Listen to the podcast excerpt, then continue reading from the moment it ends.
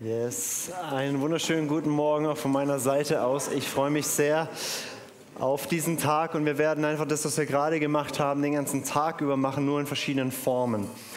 Ähm, so ein bisschen, was erwartet uns heute hier? Ähm, uns erwartet hier so ein Epheser 3-Ebene. Ähm, das ist, wofür ich bete. Da sagt Paulus, mir, dem Allergeringsten von allen Heiligen, ist die Gnade Gottes zuteil geworden um den unausforschlichen Reichtum von Christus zu predigen und ans Licht zu bringen, den großen Plan Gottes, damit durch die Gemeinde, durch die Ekklesia, durch die Kirche die Weisheit Gottes vor den Mächten und Gewalten demonstriert wird. Das ist so ganz kurz, was wir machen werden, okay? Das heißt, es wird heute enorm viel um Jesus gehen, enorm viel ums Evangelium gehen. Wir werden ans Licht bringen, den großen Plan Gottes, den viele vielleicht noch nie so gesehen haben, damit dann, und da sind wir heute hier zusammen, ähm, wir als Ekklesia, als Volk Gottes vor den Mächten und Gewalten demonstrieren, wie weise unser Gott ist. Das wäre mal so die, die, die große Linie heute. Und ich bin sicher, wir werden heute alle staunend, mehr verliebt in Jesus, dankbarer und mit einem komplett anderen Bewusstsein von wer wir sind und wozu wir da sind, aus diesem Tag rausgehen. Ich nehme euch ein bisschen mit rein, was uns ganz konkret heute erwartet. Wir werden ähm, vier Sessions haben und danach noch eine QA-Zeit und die werden wir brauchen. Ähm, und heute Vormittag starten wir ganz ähm, entspannt rein. Es wird sehr lehrmäßig jetzt. Wir werden in der ersten Ses Session uns die sichtbare und unsichtbare Wirklichkeit anschauen. Also wie ist so das ganze Welt, wie ist die ganze Welt eingerichtet von Gott her? Und da wird es so ein paar Dinge geben, die werden dich auch ein bisschen herausfordern und ein bisschen neue Gedanken reinbringen. Und ich werde manche liebgeglaubte Theologie über den Haufen werfen.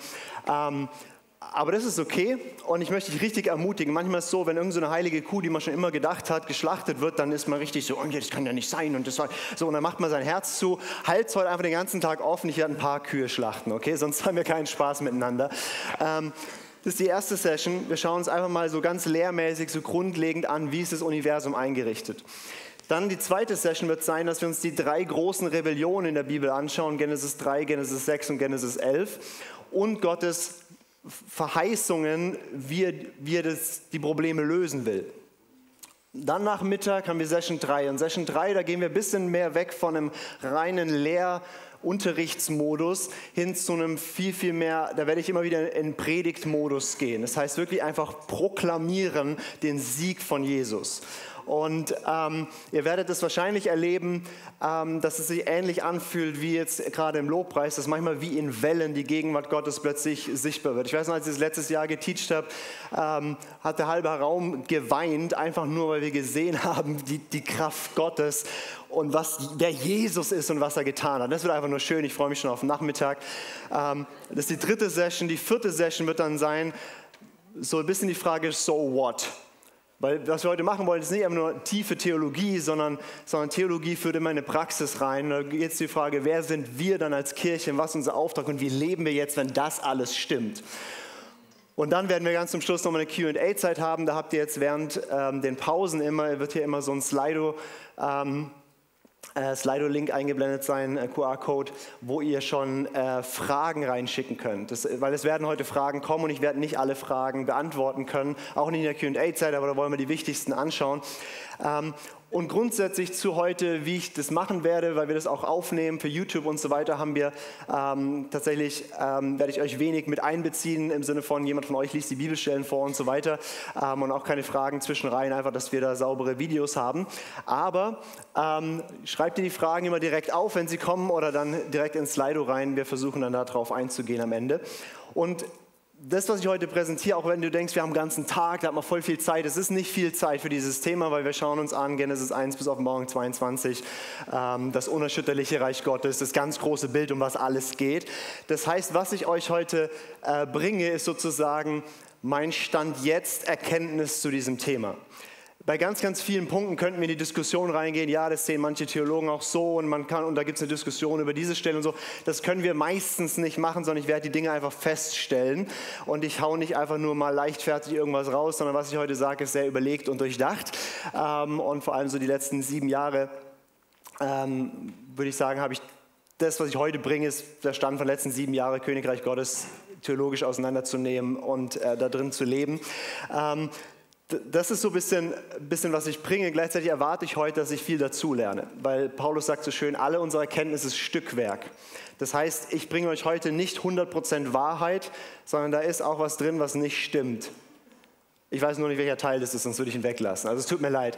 Das heißt, ihr dürft prüfen, ihr dürft anderer Meinung sein. Als ich das letztes Jahr geteacht habe, habe ich manche Sachen noch anders gesagt, wie ich sie heute sagen werde, einfach weil ich Dinge besser checke, glaube ich, und äh, ich sie ein bisschen anders sehe jetzt. Ähm, aber das ist einfach so vom Modus. Ich habe euch ähm, allen Academy-Leuten, äh, findet in unserem OneDrive-Ordner, ihr habt es im Vorfeld die Info bekommen, ähm, die Skripte und ähm, ihr habt so ziemlich dasselbe Skript wie ich. Da gibt es immer Überschriften und da stehen ganz viele Bibelstellen drunter. Also mit dem äh, Skript teach ich heute auch. Also ihr habt dasselbe Skript wie ich. Ihr habt keinen Vorteil. Ja? Ähm, und da dürft ihr gerne mit reinschreiben und so. Ähm, alle, die sich extra angemeldet haben für den Tag, ihr habt hoffentlich im Vorfeld ähm, per Mail äh, das Skript bekommen. Wenn nicht, ähm, kommst du trotzdem mit und wir können vielleicht in der Pause ein, zwei ausdrucken oder die einfach noch im Nachhinein schicken. Das ist eh viel mehr ähm, auch dann zum wirklich Nachstudieren reinschauen. Ihr werdet heute auch ganz oft von mir sowas hören, was ich sage, einfach Genesis 3 oder Hesekiel 28 oder so, ohne jetzt die genauen Versangaben. Die meisten Verse, die ich heute mal in den Raum werfen werde, findet ihr irgendwo auf diesen Papern. Ähm, für alle, die das jetzt im Nachhinein hören, also auch ihr Online-Leute, habt hoffentlich ähm, die äh, die, die Skripte irgendwo bekommen. Für alle, die das im Nachhinein anhören, die Videos findet ihr in der YouTube-Beschreibung drunter zu jeder Session. Alle Bibelstellen, die da drin verwendet werden, könnt ihr gerne ähm, nutzen, um da tiefer reinzugehen. So, Dann würde ich sagen, wir starten rein. Die erste Session, ich habe es einfach mal genannt, die, die, unsichtbare und sichtbare Wirklichkeit. Und wir steigen ganz basic-mäßig ein, uns darüber Gedanken zu machen, wie ist diese Kosmos, wie ist die Welt eingerichtet, was gibt es da alles für Wesen. Wir schauen uns vor allem vier, vier verschiedene Player an, die es gibt. Wir schauen uns Gott an, wir schauen uns die himmlische, himmlischen Herrscher an, wir schauen uns den Menschen an und wir schauen uns die Mächte der Finsternis an. Einfach mal so in so einem Überblick zu verstehen, über was reden wir. Es gibt noch mehr Player, zum Beispiel die Tiere oder so, aber die sind uns heute egal. Okay, das heißt, wir starten mal mit Gott. Und das ist sehr, sehr wichtig, weil Gott ist Anfang, Ursprung von allem.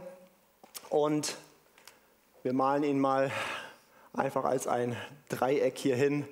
Das ist Gott, unser dreieiniger Gott, der alle Dinge geschaffen hat.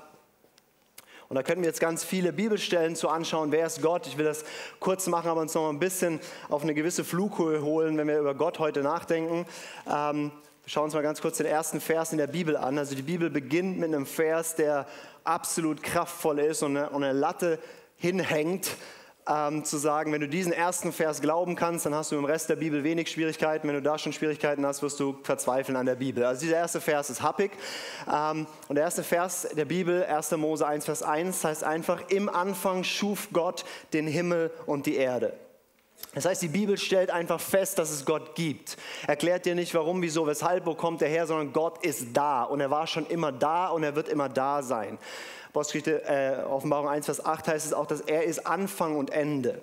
Das heißt, er, er ist der Ursprung von allem und in ihm wird alles wieder, kommt wieder alles zusammen. Gott ist die einzige Konstante. Er ist in sich selbst existieren schon da gewesen. Das ist sehr anders als du und ich. Wir sind gemacht und alles andere ist gemacht. Das heißt, wenn wir uns heute die, drei, äh, die vier großen Player anschauen, gibt es trotzdem nur zwei Kategorien. Es gibt Gott und den Rest.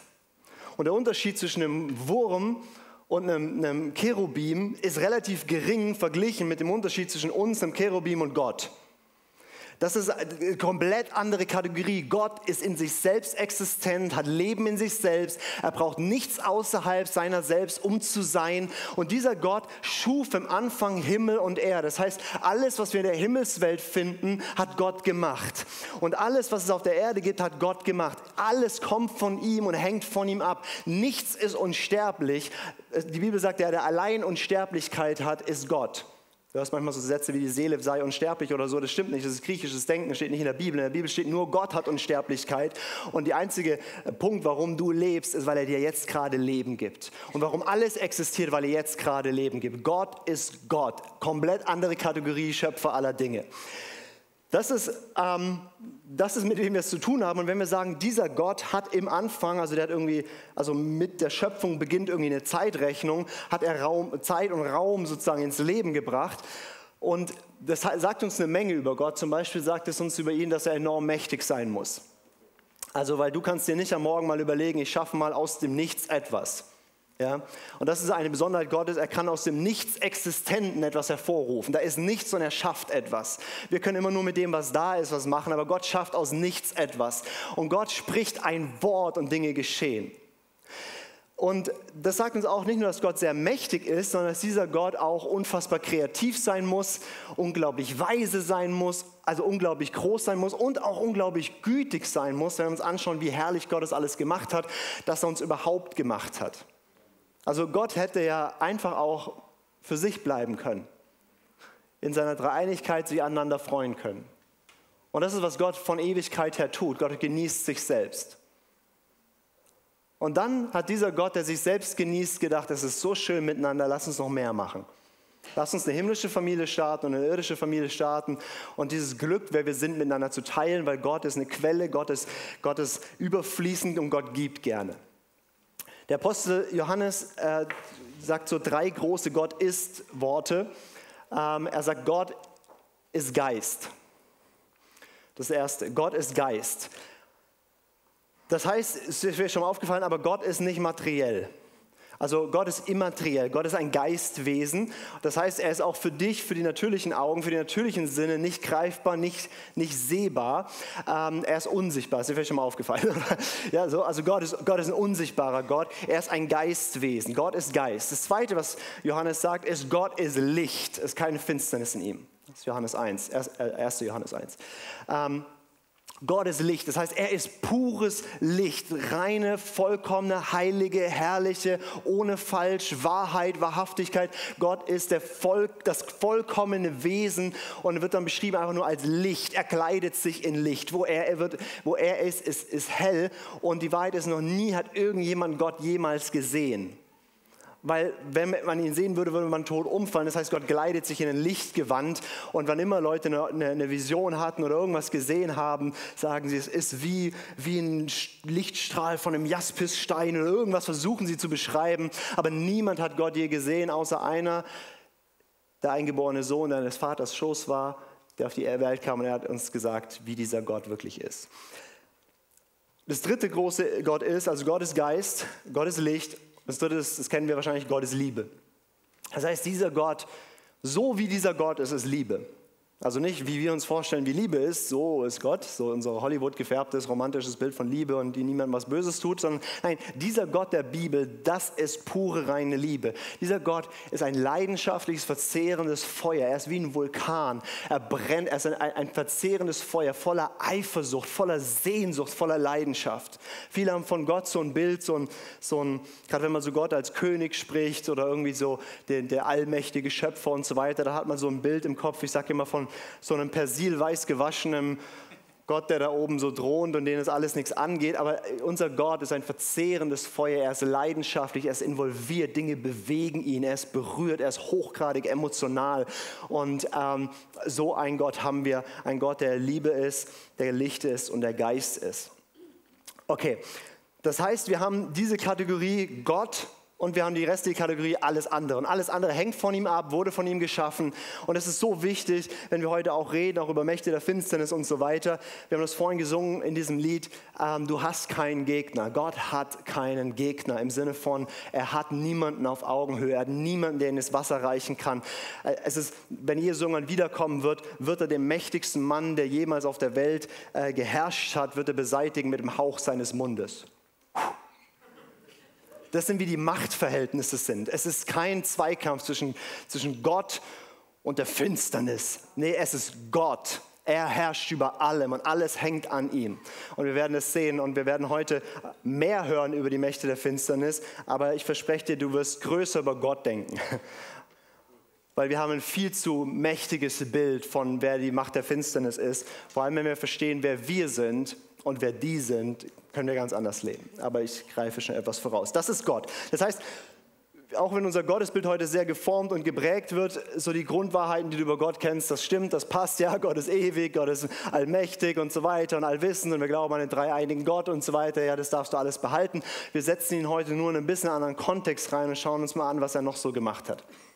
So, das ist die erste Kategorie. Gott der Höchste wird er genannt. Ähm, wir könnten, ähm, grün sieht mir etwas schlecht, gell? ich schreibe das hier mal in, in weiß hin. Gott wird genannt El Elyon. Das ist Gott der Höchste. Also El heißt im Hebräischen Gott und Elyon der Höchste. Und er, sein Name ist Jahwe. Also so wie ich Lukas heiße, heißt er Jahwe. Es ist ganz schade, dass unsere Bibeln das immer mit so einem komischen Herr großgeschrieben äh, gemacht haben, zumindest die meisten Bibeln, weil es verliert was von diesem personalen Gott, diesem Gott, der sich uns mit einem Namen vorstellt. Der sagt, ich bin Jahwe, das ist mein Name, du bist Jakob, du bist Israel, du bist Lukas, wer auch immer. Okay, das ist Gott. Und dieser Gott strahlt über allem, hat alles gemacht. Jetzt ist es ja so, dass dieser Gott sich irgendwann mal überlegt hat und irgendwann ist schon falsch gesagt, weil es war in Ewigkeit, das heißt, da gab es keine Zeit und so weiter, aber irgendwie hat Gott sich mal überlegt, lasst uns Menschen machen. Aber kurze Frage, wer ist eigentlich uns? Wenn Gott sagt, lasst uns Menschen machen, mit wem redet er dort? Und die meiste, meisten würden von ihrem christlich sozialisierten Weltbild sagen, da redet die Dreieinigkeit miteinander. Aber ich will dir mal ganz kurz ähm, einfach mal, lass uns es mal durchdenken. Stell dir vor, da ist ein Gott, der vollkommen eins ist, alles weiß, alles kann, die haben keine Not für Informationsaustausch. Also es ist nicht möglich, dass der Geist Gottes was sagt und der Vater denkt, ach, das ist ja ein guter Gedanke, habe ich noch nie drüber gedacht und so weiter. Die, die sind komplett eins. Gott weiß alles. Kann, es ist keine Not, dass Gott in uns redet. Das ist wirklich ein reingelesenes christliches Weltbild in diese uns Stellen. Wann immer in der Bibel Gott sagt, lasst uns, und wir werden ein paar von diesen Stellen sehen, spricht Gott nicht zu sich selber, sondern da spricht Gott in seine himmlische Ratsversammlung hinein. Gott spricht zu denen, zu seiner himmlischen Familie, die er sich gemacht hat, bevor er den Menschen gemacht hat.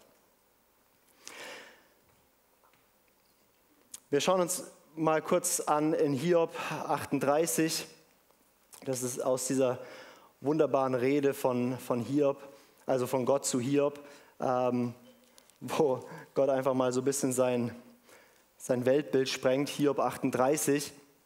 Und ihr kennt vielleicht die Hiob-Geschichte. Hiob hadert mit dem Leid, was er von Gott empfangen hat ähm, und findet es ungerecht und so weiter. Und dann diskutieren die mit verschiedenen Freunden, mit verschiedenen guten Argumenten darüber. Und dann taucht irgendwann Gott auf.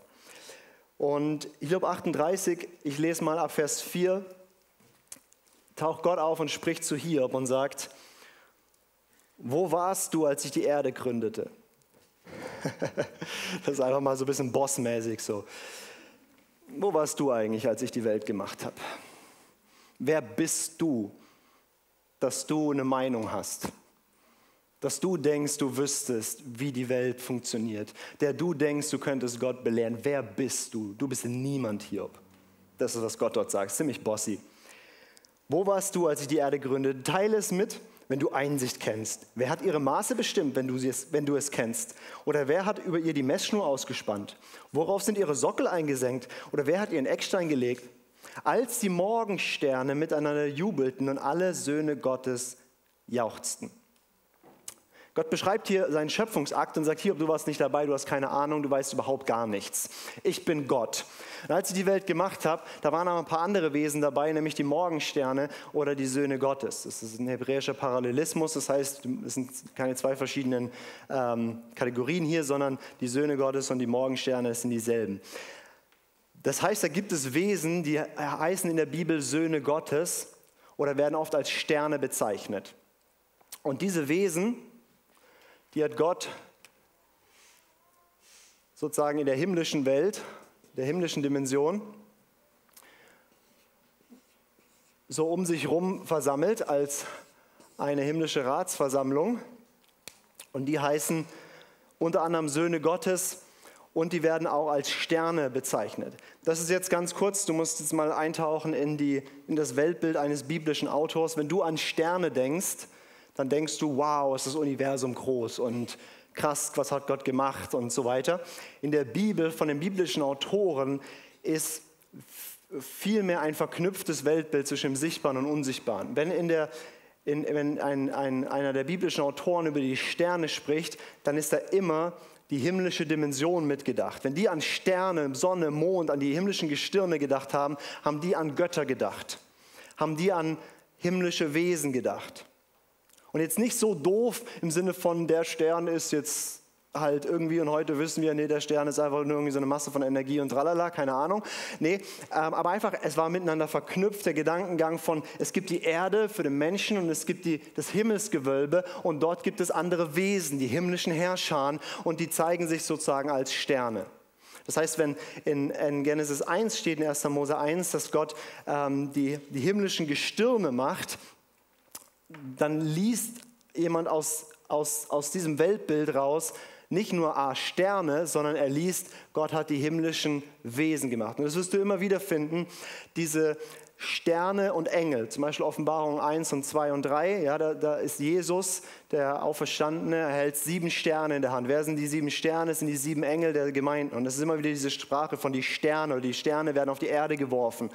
Ähm, du kannst dir ähm, wenn du dich ein bisschen auskennst naturwissenschaftlich, vorstellen, es war nicht wirklich ein Stern, der auf die Erde geworfen wurde, weil sonst gäbe es keine Erde mehr so, ja? sondern das ist eine Sprache, die die Bibel verwendet. Und die werden Sterne genannt, Morgensterne, Sterne, Gestirne.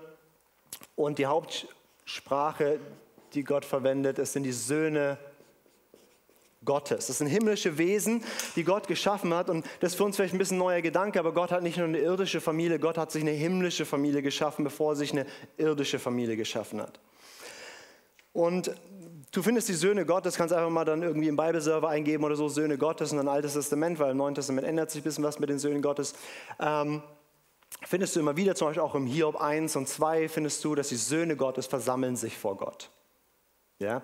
Und das sind sozusagen die himmlische Familie, die himmlischen Herrscher, die Söhne Gottes, ähm, die Gott gemacht hat, um über den, den, ähm, den himmlischen Bereich zu herrschen. Das heißt, wir haben einen Gott, der alles kann und alles weiß, aber der es liebt, seine Herrschaft zu teilen. Der es liebt, Herr, Verantwortung zu delegieren und mit einer Gruppe was zu machen. Und als er die Erde geschaffen hat, haben die alle gejubelt, die Söhne Gottes. Die waren alle begeistert. Alle fanden es toll, wie er das gemacht hat und haben ihn angebetet. Später werden wir sehen, dass nicht alle von den Söhnen Gottes ähm, brav geblieben sind. Ähm, aber das ist, Gott herrscht inmitten von einem, einem inmitten von himmlischen Herrschern. Wir können vielleicht mal Psalm 89 anschauen.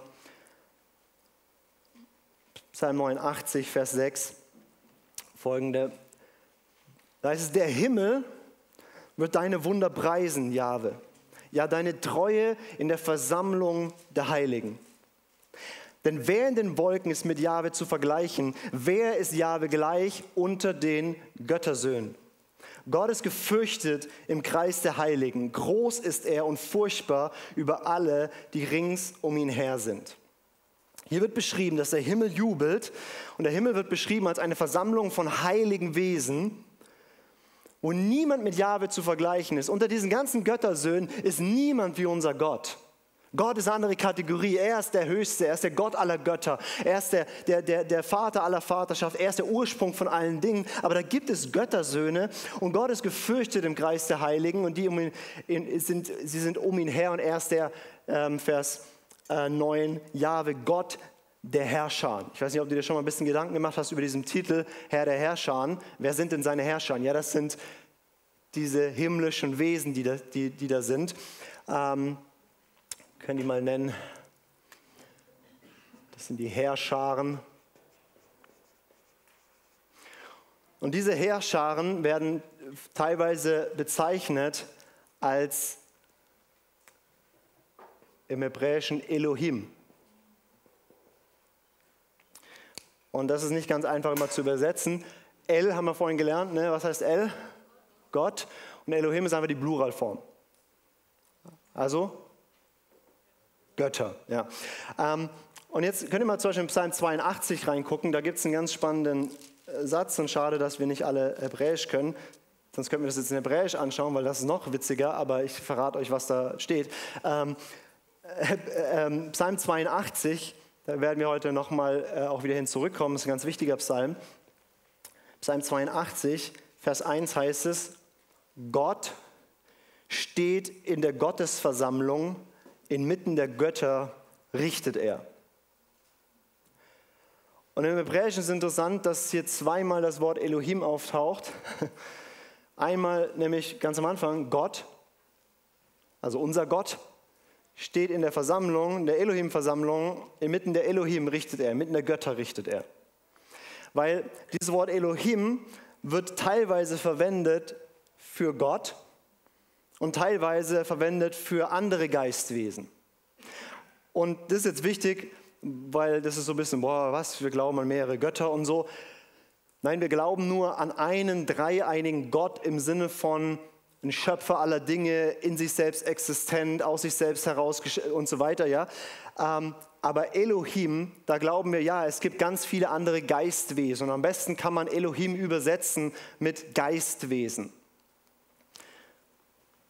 Aber in der Bibel eben auch ganz oft übersetzt als Götter. Und das ist schon legitim, aber es äh, verwirrt uns manchmal ein bisschen.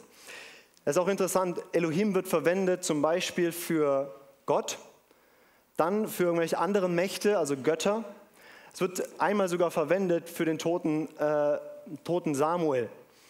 Ich weiß nicht, ob ihr diese, diese Story kennt, wo Saul zur Totenbeschwörerin geht, ja, und dann tut er die, ähm, tut die Totenbeschwörerin Samuel aus, aus, dem, aus dem Totenreich herausholen und dann heißt es, ein Elohim steigt aus der Erde auf. Also wird der Geist von, also als, weil er ist ja ohne Körper im Totenreich, ähm, als Geistwesen wird ähm, Samuel beinhaltet. Das heißt, wenn ihr heute Götter hört, Elohim, dann denkt nicht die Attribute mit wie Allmacht, Allwissenheit und so weiter, sondern einfach nur, das sind Wesen, die körperlos sind. Das sind Geistwesen, die Gott geschaffen hat und die können verschieden mächtig sein und so weiter und so fort. Es sagt nichts aus über irgendwelche, was wir normalerweise als göttliche Attribute nehmen würden. Die sind auch nicht unsterblich, die sind nicht und so weiter, sondern nur Gott ist das. Aber es gibt, ja, es gibt ganz viele Götter. Das schreibt auch Paulus in, in, in, in, ähm, in Korinther. Was ist das zweite oder erste Korinther 8? Ähm, da schreibt er darüber, dass es äh, viele Götter gibt. Okay, jetzt schauen wir uns mal ganz kurz an. Wenn es da so eine Ratsversammlung gibt, warum gibt es die und was machen die? Wir schauen uns einfach einmal die Ratsversammlung in Aktion an. Hier können wir aufschlagen, 1. Könige 22. Das ist ein absolut äh, schönes Beispiel für, wie funktioniert diese himmlische Ratsversammlung. Ich erzähle kurz die Vorgeschichte. Es geht da um zwei Könige. Es geht vor allem um den König Ahab. Und der König Ahab ist ein böser König vom Nordreich. Und es gibt den König ähm, äh, Josaphat, der ist der König vom Südreich, der ist eigentlich ein guter König, aber die verbünden sich zusammen, um gemeinsam in den Krieg zu ziehen. Und wie das so ist, die zwei Könige kommen zusammen und sie wollen den Krieg ziehen und sie sagen, lasst uns erst Jahwe befragen. Und dann treten ganz viele prophetische Leute auf, ähm, die alle prophezeien, ja, ihr werdet in den Krieg gehen und ihr werdet ähm, irgendwie, ähm, wie sagt man, ähm, ihr werdet den, den, den Sieg holen und so weiter.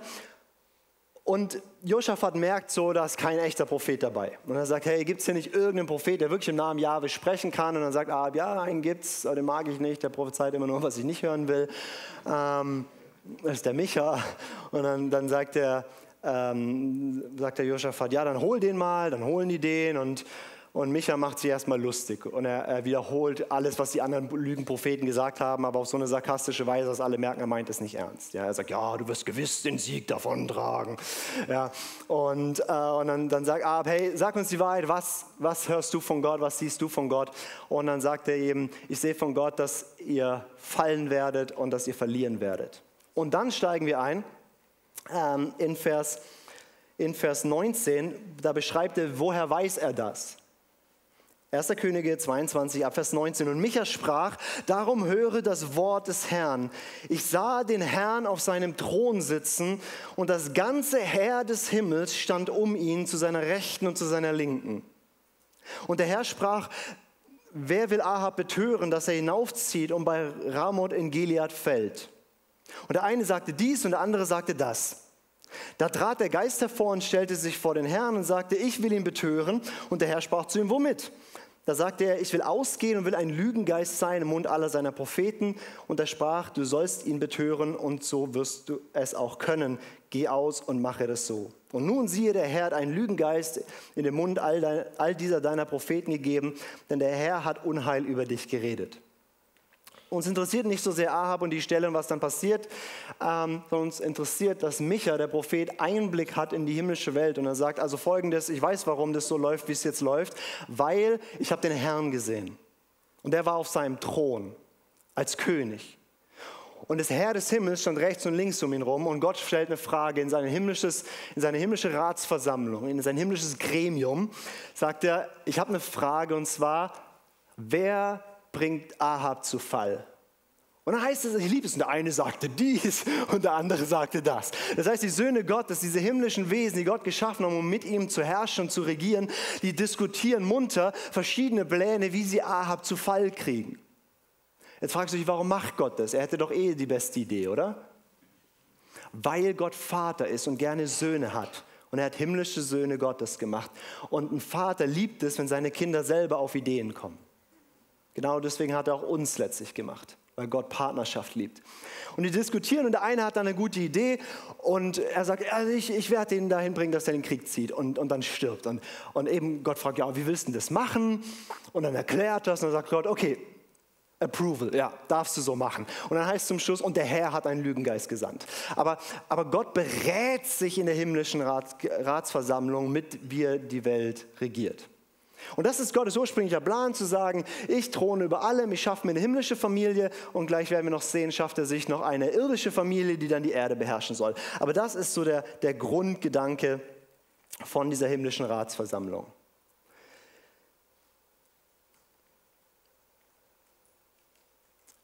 Jetzt gibt es da in der Himmelswelt verschiedene Charaktere und die Bibel ist manchmal nicht ganz so sauber, ähm, uns das so perfekt auseinander zu, zu erklären, welche Hierarchie ist dann da und so weiter. Aber es gibt noch zwei wichtige ähm, Charaktere, die hier irgendwie so direkt vor Gott rumschwirren. Das sind einmal die Seraphim und die Cherubim. Und ich nehme die einfach mal zusammen, weil die sehr, sehr ähnlich sind von wie sie sind und von was sie so machen. Ähm, die Cherubim ähm, oder wir können vielleicht äh, einfach ein paar Verse lesen. Kannst du mal in Psalme wieder reingehen? Wir springen heute ein bisschen durch die Bibel. Psalm 80. Psalm 80, Vers 2 zum Beispiel heißt es, du Hirte Israels, der die Josef leitest wie eine Herde, höre doch, der du thronst auf den Cherubim, strahle hervor.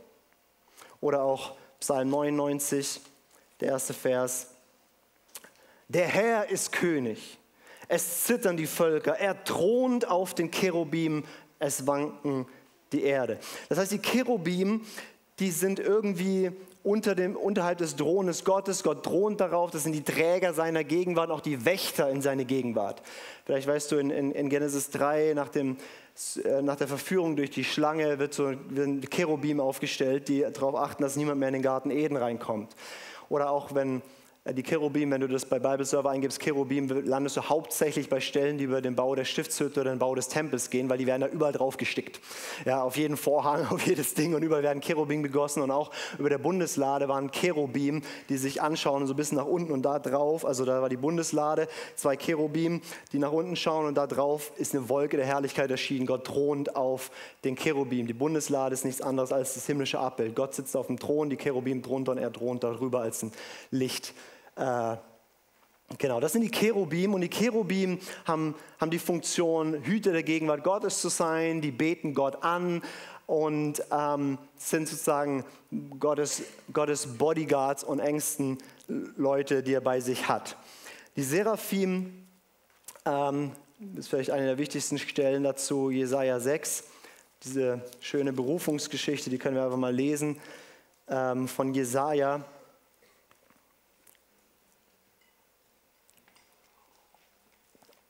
Das ist im Todesjahr des Königs Usia. Da sah ich den Herrn sitzen auf hohem und erhabenen Thron. Und das ist so spannend, weil Usia war Ewigkeiten, also wirklich über Jahrzehnte war der König und war eigentlich auch ein guter König.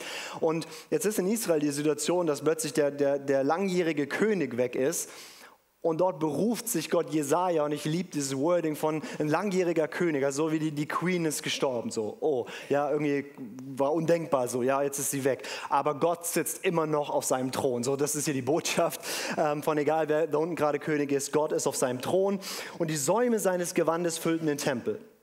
Seraphim standen über ihm, jeder von ihnen hatte sechs Flügel, mit zweien bedeckte er sein Gesicht, mit zweien mit zweien bedeckt er seine Füße und mit zweien flog er.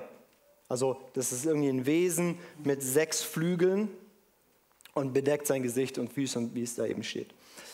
Und einer rief dem anderen zu und sprach, heilig, heilig, heilig ist der Herr der Herrscher. Die ganze Erde ist erfüllt mit seiner Herrlichkeit. Da bebten die Türpfosten an den Schwellen von der Stimme des Rufenden und das Haus wurde mit Rauch erfüllt. Da sprach ich, wehe mir, denn ich bin verloren. Denn ein Mann mit unreinen Lippen bin ich und mitten in einem Volk mit unreinen Lippen wohne ich. Denn meine Augen haben den König, den Herrn der Herrscher gesehen. Da flog einer der Seraphim zu mir. In seiner Hand war eine glühende Kohle, die er mit einer Zange vom Altar genommen hatte.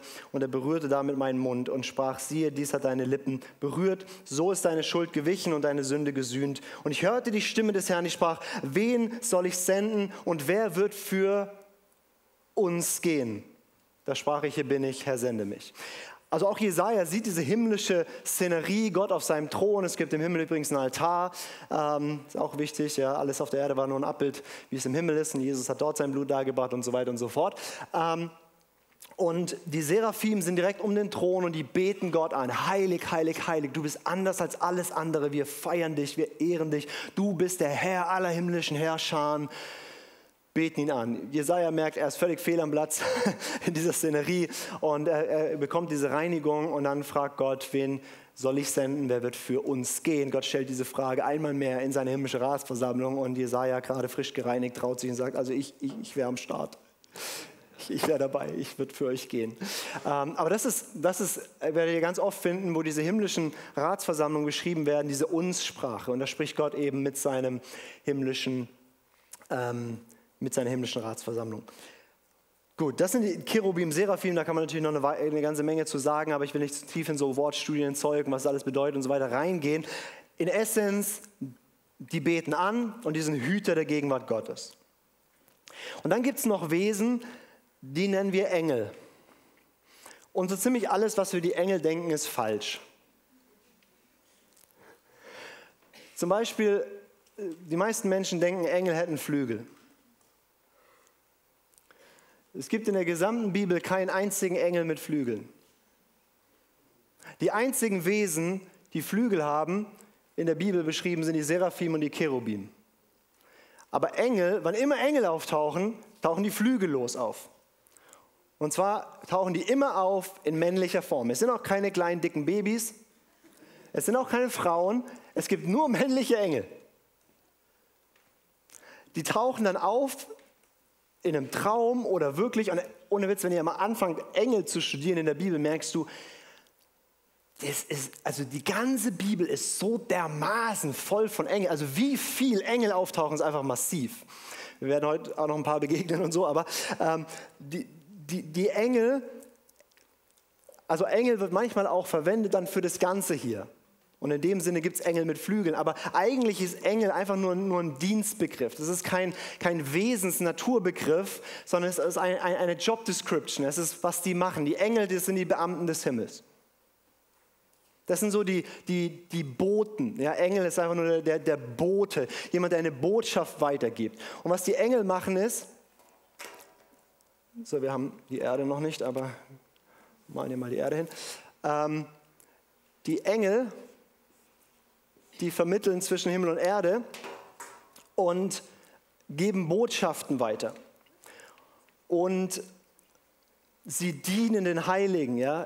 Hebräer 1, Vers 14 heißt es, Engel sind dienstbare Geister ausgesandt, um derer willen, die das Heil erben sollen. Das sind du und ich. Ähm, das heißt, Engel sind unsere sind geistliche Diener für dich und mich. Wir sehen es zum Beispiel bei Jesus. Ne? In der Wüste, wird versucht, er widersteht der Versuchung, Engel kommt, dient ihm. Oder Jesus im Garten Gethsemane, er betet, bis Blut und Wasser schwitzt, dann kommt ein Engel und dient ihm. Wir sehen das ganz, ganz oft, ähm, dass die Engel einfach diesen dienstbaren äh, Zweck haben. Oder, oder ähm, äh, Petrus sitzt im Gefängnis und ein Engel kommt und macht die Tür auf und führt ihn raus. Ja, das ist auch ein echter Service. Und ähm, das heißt, Engel sind in erster Linie mal Botschafter Gottes. Engel sind Diener der Heiligen und Engel bringen Gericht über die Ungläubigen. Das ist auch ein äh, großes Thema, dass die Engel diejenigen oft sind, die dann die, die, die, die Strafgerichte Gottes ausführen, wenn er es nicht selber tut. Zum Beispiel ähm, in Apostelgeschichte 12, um ein neutestamentliches Beispiel für Engel bringen Gericht zu nehmen.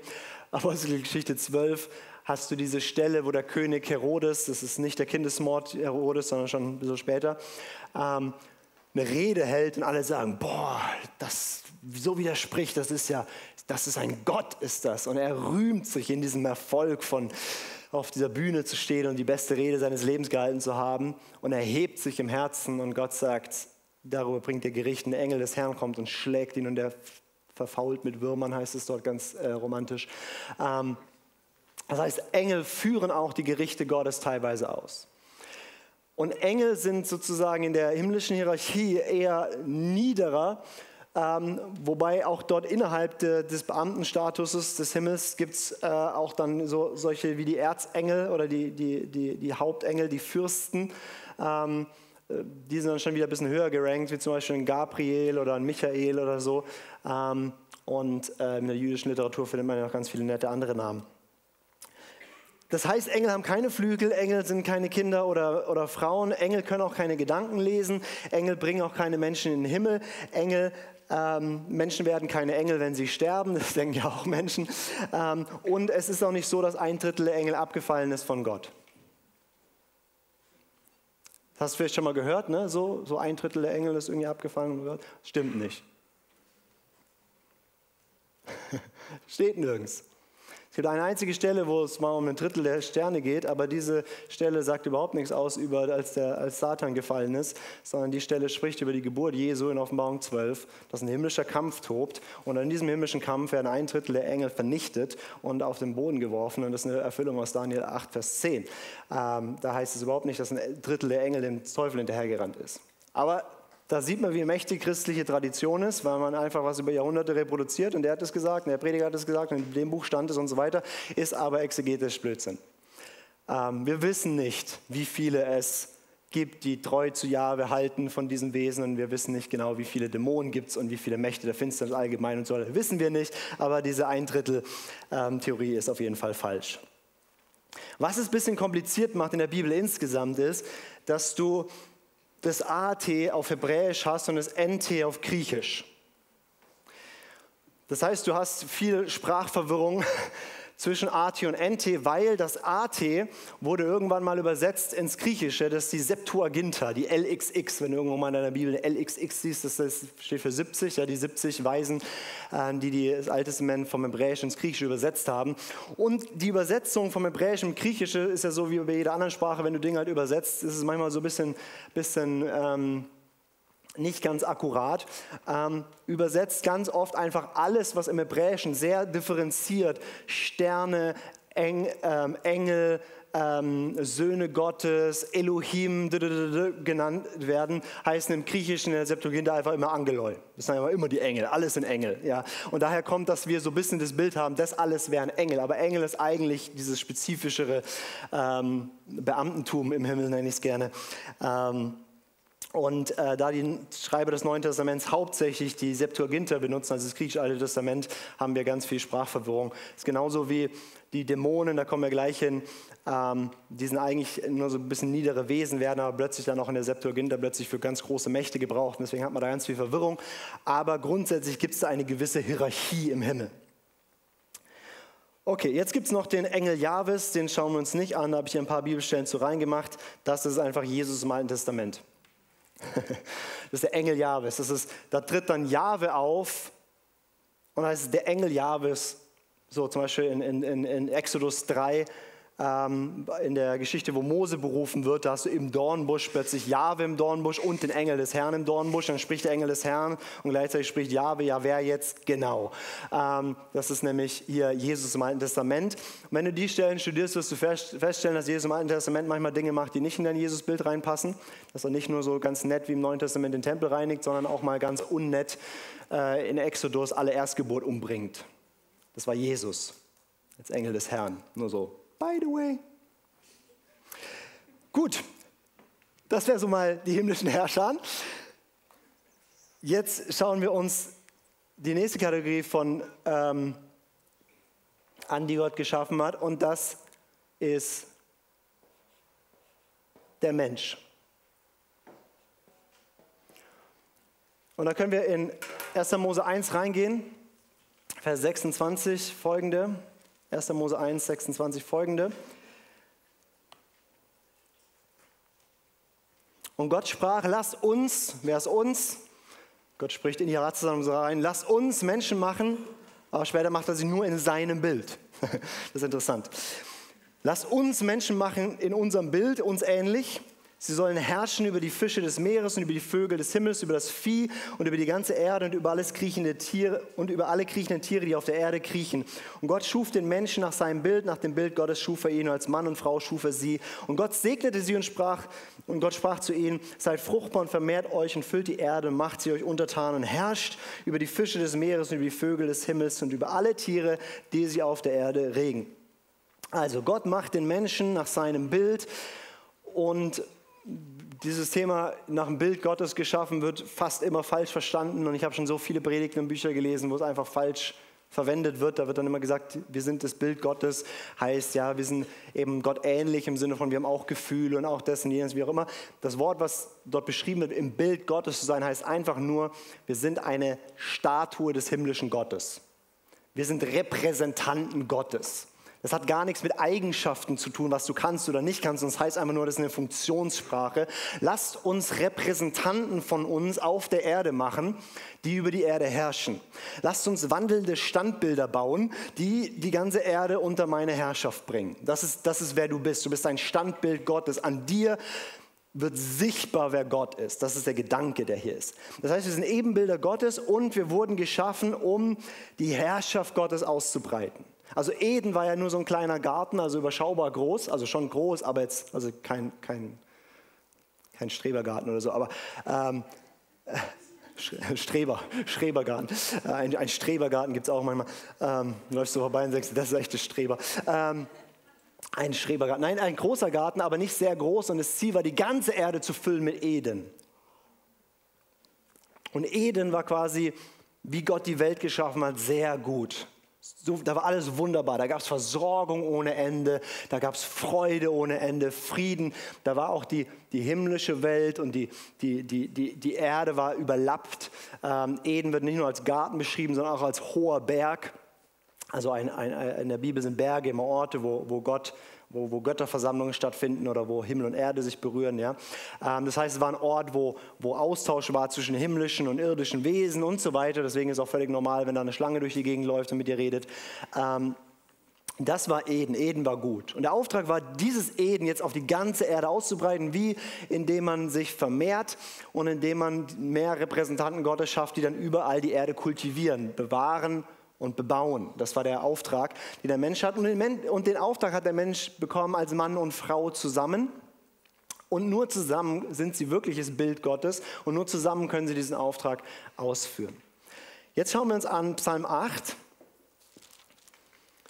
der dasselbe beschreibt. Psalm wahrscheinlich von David. Ähm, Psalm 8, ich lese mal den ganzen Psalm vor. Herr, unser Herr, wie herrlich ist dein Name auf der ganzen Erde, der du deine Hoheit gelegt hast auf den Himmel. Aus dem Mund der Kinder und Säuglinge hast du Macht gegründet, wegen deiner Bedränger, um zu Schweigen zu bringen den Feind und den Rachgierigen. Wenn ich anschaue deinen Himmel und deiner Finger Werk, den Mond und die Sterne, die du bereitet hast, was ist der Mensch, dass du seiner gedenkst und des Menschen Sohn, dass du dich um ihn kümmerst? Denn du hast ihn ein wenig geringer gemacht als Engel mit Herrlichkeit und Pracht krönst du ihn. Du machst ihn zum Herrscher über die Werke deiner Hände. Alles hast du sein, unter seine Füße gestellt. Schaf und Rinder allesamt und auch die Tiere des Feldes, Vögel des Himmels und die Fische des Meeres, was die Pfade der Meere durchzieht. Herr, unser Herr, wie herrlich ist dein Name auf der ganzen Erde. Der Psalm beschreibt die Schöpfungsordnung Gottes und der Psalmist ist völlig überwältigt und er sagt, Gott, wenn ich mir anschaue, den Himmel und deiner Fingerwerk, den Mond und die Sterne, die du bereitest hast. An was denkt er jetzt?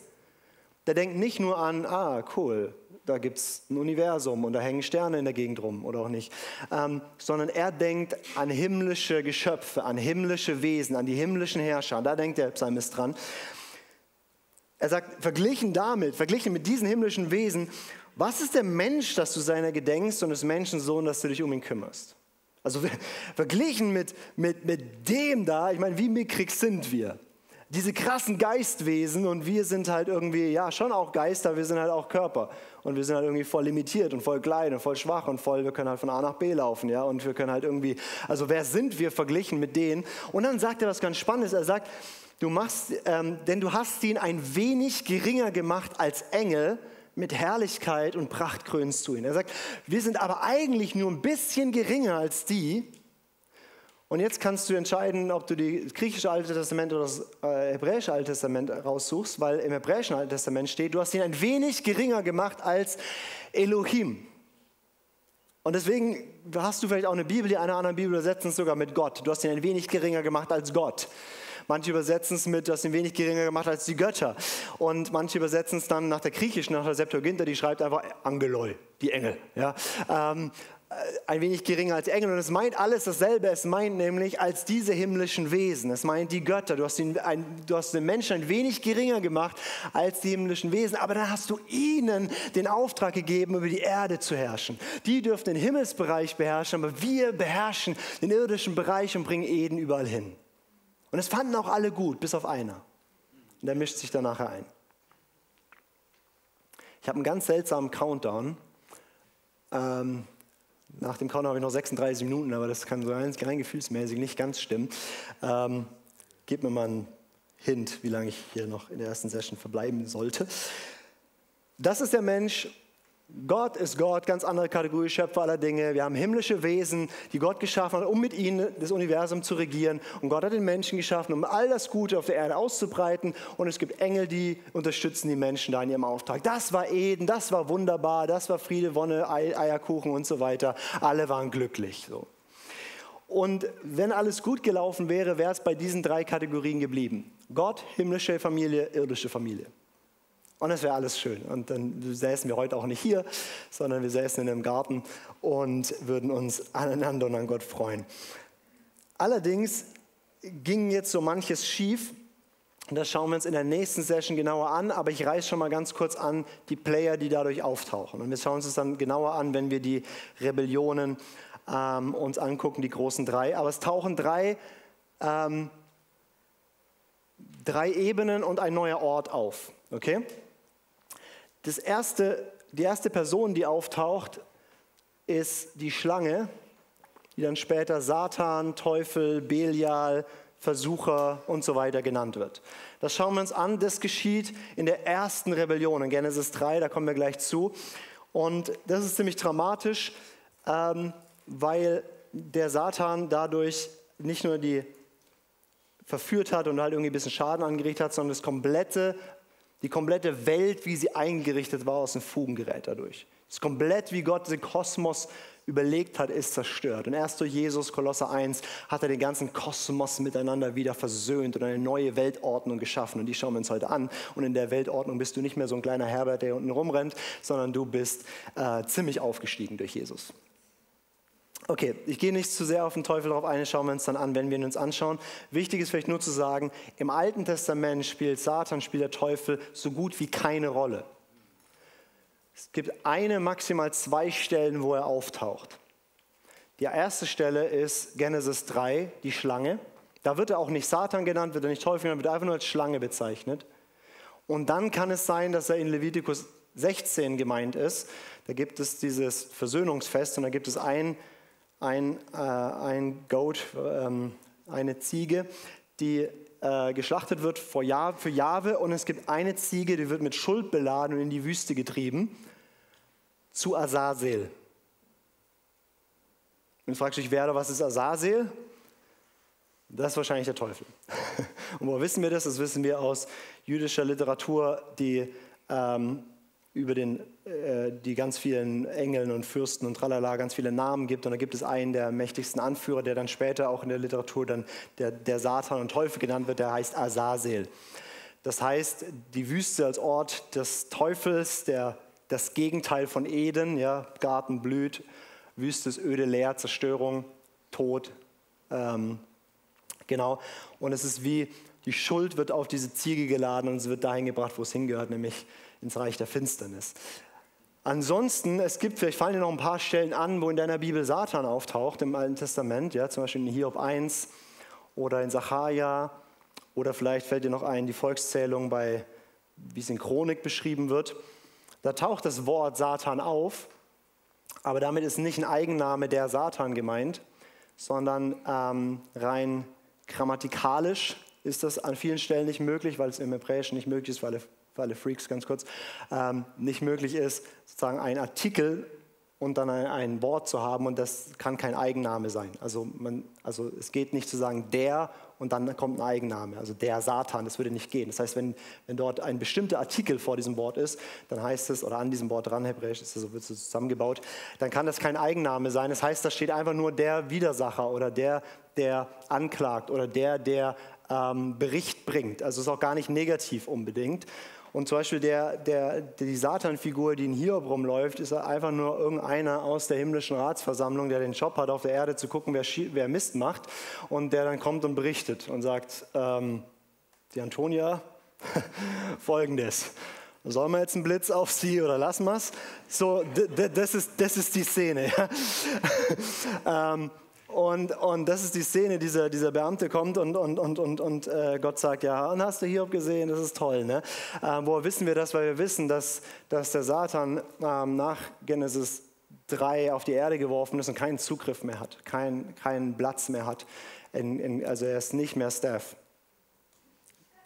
Er hat seinen Job verloren. Er hat keinen kein Zugriff mehr in Gottes himmlische Ratsversammlung.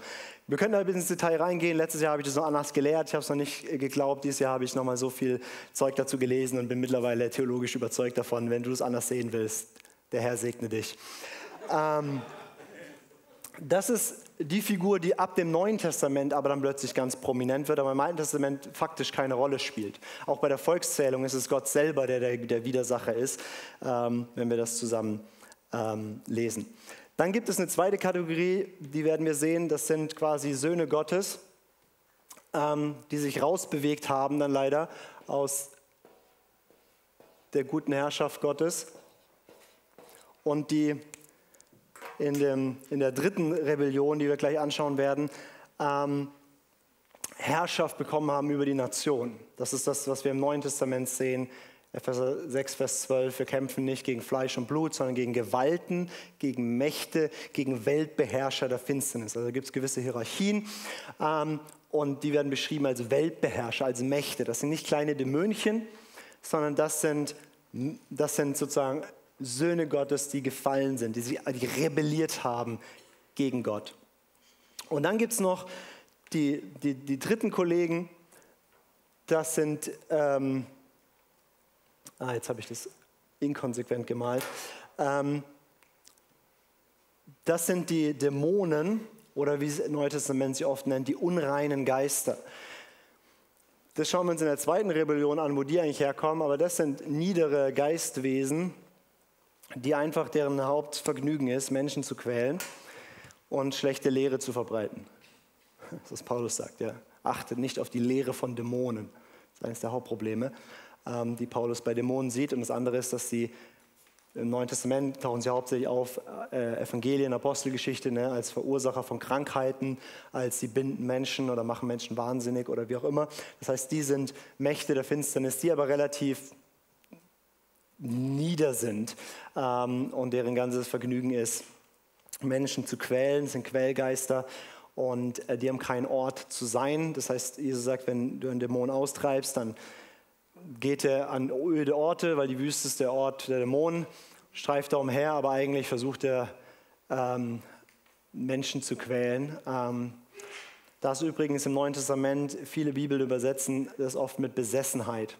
Ja, und das ist eine der schlechtesten Übersetzungen, die es gibt, weil es gibt eigentlich keine Besessenheit in dem Sinne, sondern man, da heißt äh, im Griechischen äh, Daimonia, das heißt, es ist einfach, man könnte es übersetzen mit dämonisiert oder unter dämonischem Einfluss stehend oder von dämonischen Mächten beeinflusst, wie auch immer. Ähm, und da gibt es ganz viele Stufen von, wie intensiv das sein kann. Von einfach nur Versuchung, von ähm, tatsächlich, da wo wir das sehen, körperliche Geschichten und so weiter. Und dann geht es bis hin zum Gerasener, der eine ganze Legion hat, ähm, die sich da auf ihn gesetzt hat. Und das ist vielleicht ein Fall, wo man fast von Besessenheit sprechen könnte. Aber Dämonen können Menschen nicht besitzen und können auch Christen nicht besitzen. Uns besitzt der Herr und trotzdem können Dämonen Einfluss in unser Leben nehmen brauchen wir keine Angst vor haben, weil wir können die wegschicken und wir können uns dagegen schützen. Das ist alles kein Problem. Aber ähm, wir können durchaus uns öffnen für dämonischen Einfluss oder wir hatten dämonischen Einfluss in unserem Leben, haben uns bekehrt und haben nie damit gehandelt, dann ist er nicht automatisch weg. Und Dämonen sind wie Ratten, da wo Müll ist, kommen die. Und deswegen einfach nur Müll vor die Tür bringen, alles ist gut. Ähm, genau, das sind so die, die verschiedenen Kategorien, die wir haben. Und ähm, jetzt muss ich noch eine ganz wichtige Kategorie einführen, die wir oft nicht so auf dem Schirm haben, weil bisher gab es nur die himmlische Ebene und die, die Erde, aber es gibt auch etwas, das nennt die Bibel unter der Erde. Das ist das Totenreich oder der Hades oder der Sheol. Je nachdem, ob du es hebräisch oder griechisch hältst. Das Totenreich ist der Ort für die Toten und dort ist der Satan der Herrscher. Und jetzt so wichtig, das Totenreich ist nicht die Hölle. Die Hölle, Matthäus 25, Vers 41, ist ein Ort, den Gott bereitet hat, ein Feuersee, eine Müllkippe, den Gott bereitet hat für Satan und seine Engel, heißt es. Momentan ist noch niemand in der Hölle, by the way. Die, die die VIP-Tickets gekauft haben, sind der Antichrist und der falsche Prophet. Es werden die ersten beiden sein, die da drin landen. Und nach dem Tausendjährigen Reich direkt der Teufel auch und alle seine Engel und leider auch alle Menschen, deren Name nicht geschrieben steht im Buch des Lebens. Das ist die Hölle. Momentan ist niemand in der Hölle. Hölle ist ein Strafgerichtsort, der irgendwann aktiv wird, nämlich nach Jesu zweiten Kommen. Weil das manchmal Verwirrung. Die Hölle ist der Ort, vor dem hat der Teufel Angst. Weil dort wird er für alle Ewigkeit gequält und gepeinigt und hat er nichts zu sagen. Da ist er dann das niederste Wesen von allen. Aber das Totenreich ist der Ort, wo der Teufel, weil er den Tod in die Welt gebracht hat, Regentschaft hat. Und es ist kein toller Ort. Wenn du das Alte Testament liest über, über das Totenreich, kein toller Ort, aber wir schauen uns heute an, wie Jesus ins Totenreich runtergeht und klar Schiff macht. Ähm, und das ist, wo wir dann sehen, wenn, wenn Jesus vor dem Tor zum Totenreich steht, in Matthäus 16, da gab es so eine Höhle, so eine Grotte, die galt als, als Tor ins Totenreich. Und Jesus stellt sie hin und sagt, ich werde meine Ekklesia, ich werde meine Kirche bauen. Und die Pforten der Totenwelt werden nicht standhalten. Mit anderen Worten, wir werden den Tod überwinden, wir werden das Totenreich plündern, wir werden die Herrschaft nehmen darüber. Durch die Gemeinde. Das schauen wir uns auch heute Nachmittag an. Okay, das war jetzt einfach mal nur so ganz grundlegend. Ich schaue noch mal kurz, ob noch irgendwas ganz wichtig ist. Nee, das schauen wir uns alles in der nächsten Session an. Gut, dann will ich euch noch ein paar Psalmen vorlesen, die jetzt mit diesem Bild vielleicht anfangen, Sinn zu machen. Die waren davor irgendwie nett, aber haben keinen Sinn gemacht. Wir fangen mal an in Psalm 29.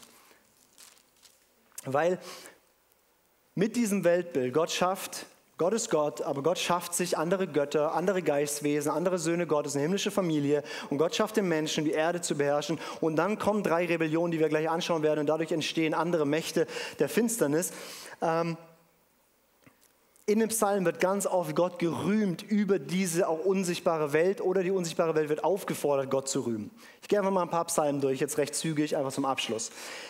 Psalm 29. Gebt dem Herrn, ihr Göttersöhne, gebt dem Herrn Herrlichkeit und Kraft. Also die Menschen fordern die Göttersöhne auf und sagen, preist den Herrn, ihr Göttersöhne, macht ihn groß, gebt ihm Ehre. Psalm 86 ähm, ab Vers, ich lese aber nur Vers 8. Keiner ist wie du, Herr, unter den Göttern und nichts gleich deinen Werken. Psalm 95, Vers 3. Denn ein großer Herr ist der Herr, ein großer König über alle Götter. Psalm 96, 1 bis 5. Singt dem Herrn ein neues Lied, singe dem Herrn ganze Erde.